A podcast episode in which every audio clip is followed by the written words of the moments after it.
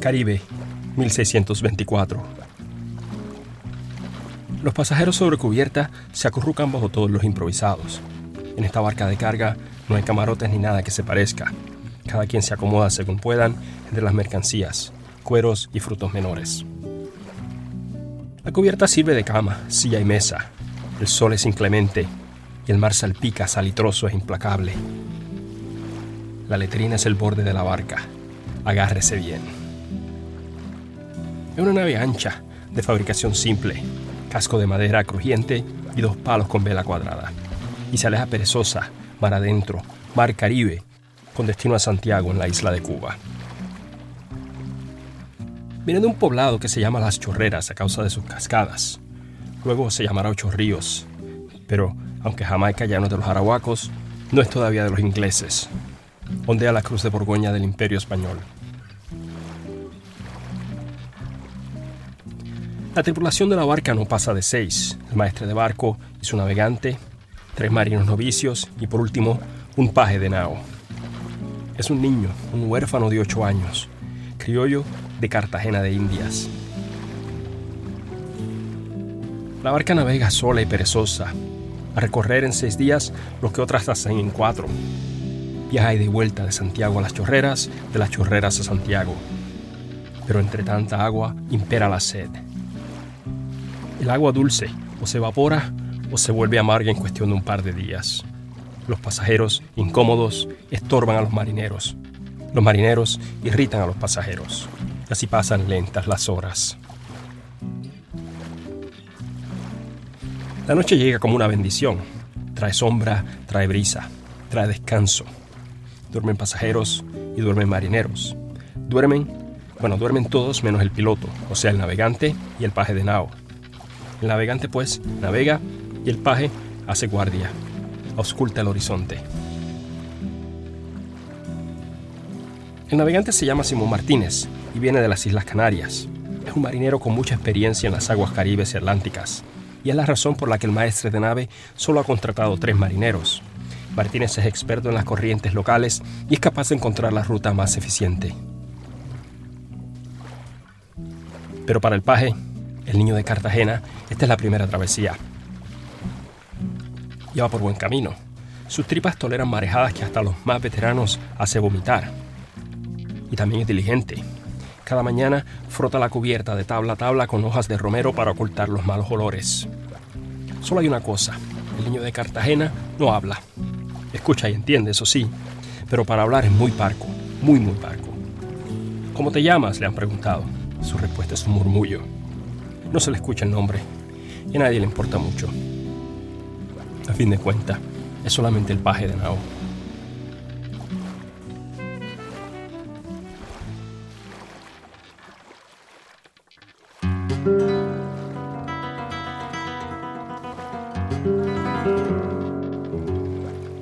Mientras la nave duerme, después del tercer día, Simón y el niño de Cartagena cruzan la noche en silencio. Simón navegando en la popa, el niño de vigía en la proa. Y ahí es cuando avistan a la fiera, un barco de corsarios franceses.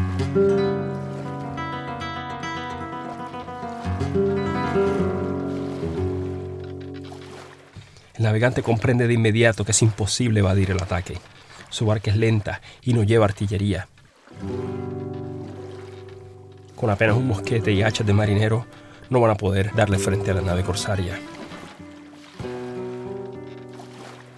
Simón Martínez despierta la tripulación y también despierta a los pasajeros. El temor se apodera de la barca mientras la noche pasa en detente. Los corsarios van atajando poco a poco el paso a la barca y esperando la luz del día para abordarla.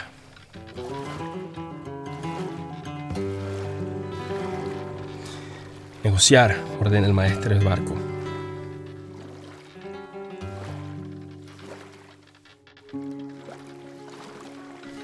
Los corsarios se acercan. Son franceses de Normandía, al mando de su capitán, llamado Pantel. Desde la cubierta de su barco, los corsarios apuntan sus cañones mientras Pantel y su grupo de avanzada reman en yola hasta la barca. Abordan sin encontrar resistencia. Y no vienen a negociar, examinan la mercancía tomando nota del botín. Derraman todo el equipaje de los pasajeros sobre cubierta van de uno en uno buscando valores, monedas, joyas, prendas de ropa fina y no se molestan con los marineros, no por solidaridad, sino porque los marineros no llevan nada digno de robar. Los corsarios arrean la mercancía según quepa la yola, dando un viaje y otro. Pantel inspecciona el proceso hasta convencerse que se han robado todo lo que quedaba por robar. Bueno, casi todo, porque falta un detalle. Pantel es marinero viejo, sazonado en las aguas de Vizcaya y las costas nórdicas. Pero los mares de este nuevo mundo le son extraños. Le navigateur, le dice Pantel al maestro de Nao, señalando a Simón Martínez. Ya le hemos dado todo, protesta el maestre, pero Pantel no ha venido a hacer preguntas. Dos corsarios se le acercan a Simón Martínez y ante la idea del secuestro, el navegante se lanza al mar. La estrategia funciona. Los corsarios no saben nadar. Pero a Pantel se le ocurre una terrible idea. Desde el momento del abordaje, el corsario ha estado vigilando a la tripulación y enseguida observó que el niño, el paje de Nao, se había refugiado en la popa y que el navegante Simón Martínez lo tranquilizaba. La zorra no sabrá nadar, pero es zorra. Pantel agarró al niño de Cartagena y desenfundó su cuchilla. Simón Martínez se rindió. La nave corsaria se alejó de la barca de flete, llevando en su cubierta la carga de cueros y frutos menores, y además un baúl con astrolabio brújula y cartas de navegación. Además, Simón Martínez, navegante proveniente de las Islas Canarias. Y además, un niño sin nombre reconocible, criollo, natural de Cartagena. Prisionero garantía que Simón Martínez habría de obedecer las órdenes de Pantel.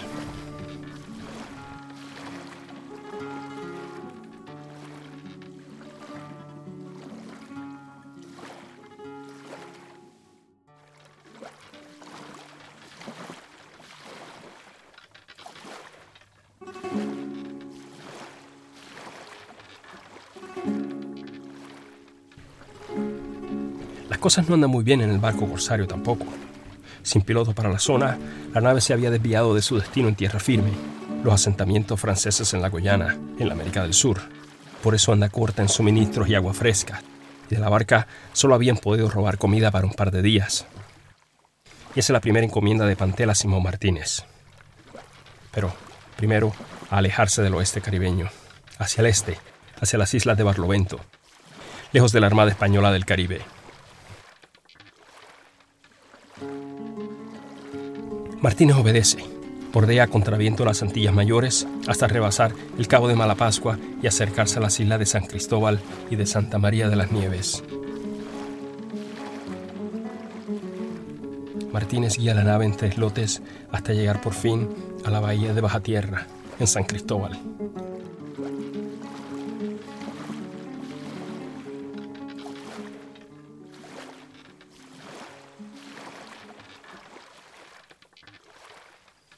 Allí, una docena de canoas le salen al encuentro, y en ellas llámales caribes o llámales calinagos, en fin, hombres y mujeres de esas tierras, y llevan pertrechos, listos a comerciar. Traen comida, iguanas, huevos de iguana, maíz, habichuela, pero también, también traen plátanos y aves de corral, residuos de otros contactos europeos que son los inicios de la gran migración de plantas y animales del intercambio postcolombino. Y lo más necesario, traen casabe para las naves, pan de harina de yuca. No se pudre en las bodegas del barco.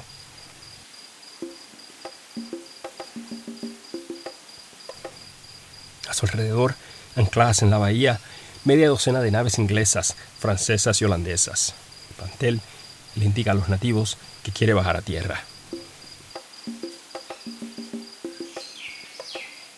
En el poblado se inician las negociaciones Tegremán, el cacique de la isla, le muestra a Pantel cuatro bohíos a la orilla de un río de agua fresca. Y así logran un acuerdo en el precio, que se paguen hachas y cueros. Los franceses le alquilan las viviendas a los calinagos. Cada barco lleva en su casco una colmena de moluscos y gusanos que se van comiendo la madera, royéndola a su paso. Y en menos de seis meses las viejas naves de madera se van a pique, a menos que se les limpie y se les repare el casco. Tegreman y su gente aprendieron esto, y según llegaban los barcos de insignia europea, además del comercio, ofrecen labor y alojamiento. Y las naves entraban hasta vararse en la playa, y cuando bajaba la marea, Brigadas de caribes y marineros, hombro con hombro, desbalanceaban las naves hasta tumbarlas de lado, como ballenas en playa. Raspaban de un lado el casco, luego repetían con la alta marea y raspaban el otro lado. Reemplazaban los tablones que estuvieran muy roídos con la madera que cortaban caribes y marineros de los espesos bosques isleños. Esto hacían los caribes a principios de los años 1600 con barcos de bandera europea. Los del Imperio Español no eran bienvenidos. Tegremán y su gente solo trataban con los enemigos de sus enemigos, una especie de pacto con el diablo.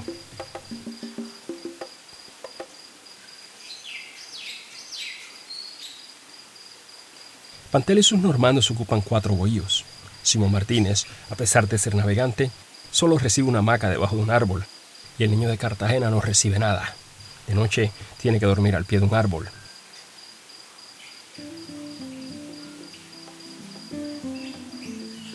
Los días pasan, ociosos al principio. Tegremán le ha dado permiso a los normandos para cultivar sus propias plantas de tabaco, y las mujeres del pueblo que mantienen parcelas de cultivo en poco tiempo le enseñan a los marineros. Mientras Martínez deambula sin propósito por el poblado, el niño se vuelve su sombra. Vete a jugar con los otros niños, le dice Martínez. Pero el chico está muy viejo para los niños de su edad. Cuando queda claro que su barco necesita muchas reparaciones, Pantel ordena que Simón Martínez vaya a cortar madera con un grupo de trabajo. Martínez, que es navegante, se niega. Una cosa es dormir a la intemperie, eso lo hace todo el tiempo cuando está en el alta mar. Pero otra cosa es encontrar, cortar y cargar maderas pesadas del bosque a la bahía. Y Simón dice que no.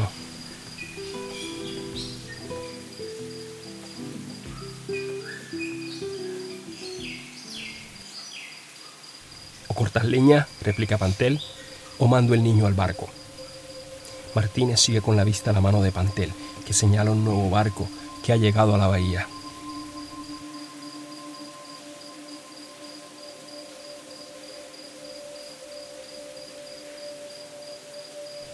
El nuevo barco venía de cruzar el Atlántico, proveniente de las costas del Senegal. Había atracado buscando provisiones. Y del barco emana un coro de voces enjauladas. El barco de los gemidos, traficando almas robadas. Dicen que de noche las ballenas lo acompañan.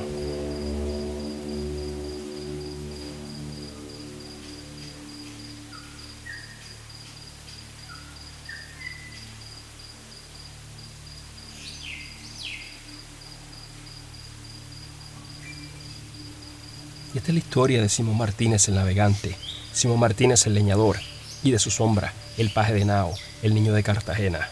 Compañeros de cautiverios, trabajan ambos 11 meses para Pantel y sus corsarios, cuatro meses en la isla y siete en el mar. Y luego se nos pierden. Las crónicas no registran sus pasos sino hasta el año siguiente, cuando Martínez comparece ante Diego Acuña, presidente de la Audiencia de Santo Domingo, en octubre de 1625. Martínez comparece sin el niño de Cartagena.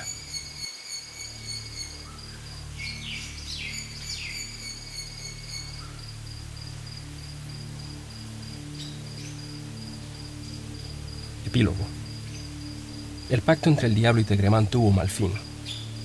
Los corsarios franceses e ingleses se dieron cuenta que les era más favorable apoderarse de la isla de San Cristóbal que de seguir negociando de iguales con los caribes, también llamados calinagos, habitantes de esa isla.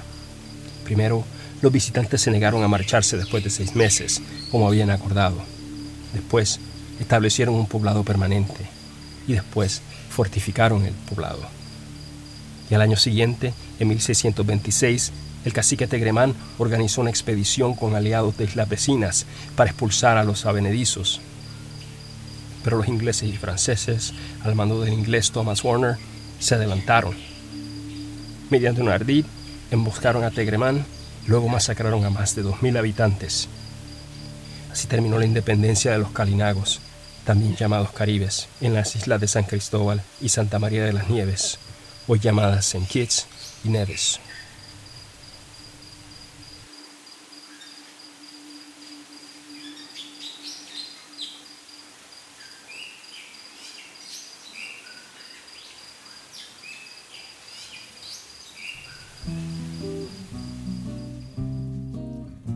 Gracias por escuchar este episodio de Cuatro Calles.